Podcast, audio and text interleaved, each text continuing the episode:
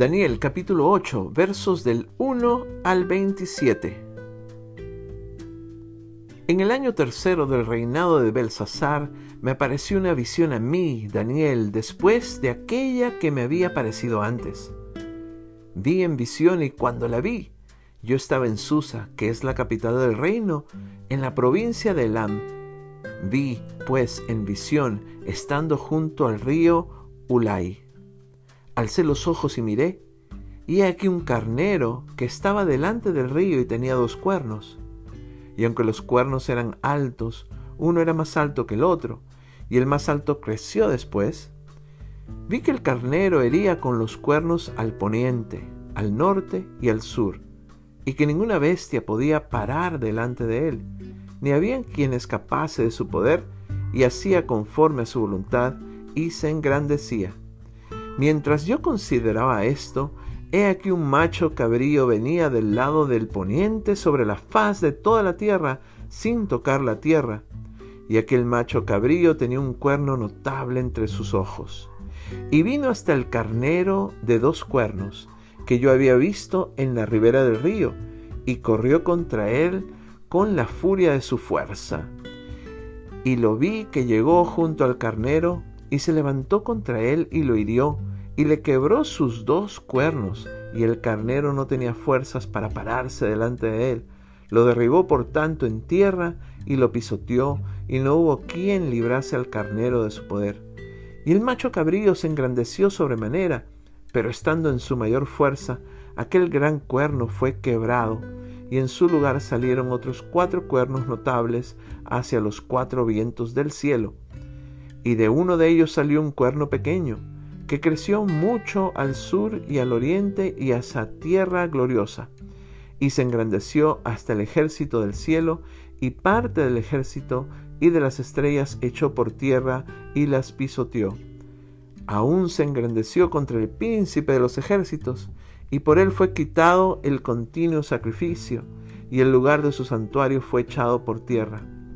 Y a causa de la prevaricación le fue entregado el ejército junto con el continuo sacrificio, y echó por tierra la heredad, e hizo cuanto quiso y prosperó. Entonces oí un santo que hablaba, y otro de los santos preguntó a aquel que hablaba, ¿Hasta cuándo durará la visión del continuo sacrificio y la prevaricación asoladora, entregando el santuario y el ejército para ser pisoteados? Y él dijo, hasta dos mil trescientas tardes y mañanas, Luego el santuario será purificado. Y aconteció que mientras yo, Daniel, consideraba la visión y procuraba comprenderla, he aquí se puso de mí uno con apariencia de hombre. Oí una voz de hombre entre las riberas de Ulai que gritó y dijo, Gabriel, enseña a éste la visión. Vino luego cerca de donde yo estaba, y con su venida me asombré y me postré sobre mi rostro. Pero él me dijo, entiende, hijo de hombre, porque la visión es para el tiempo del fin. Mientras él hablaba conmigo, caí dormido en tierra sobre mi rostro, y él me tocó y me hizo estar en pie. Y dijo, He aquí yo te enseñaré lo que ha de venir al fin de la ira, porque eso es para el tiempo del fin. En cuanto al carnero que viste, que tenía dos cuernos, estos son los reyes de Media y de Persia.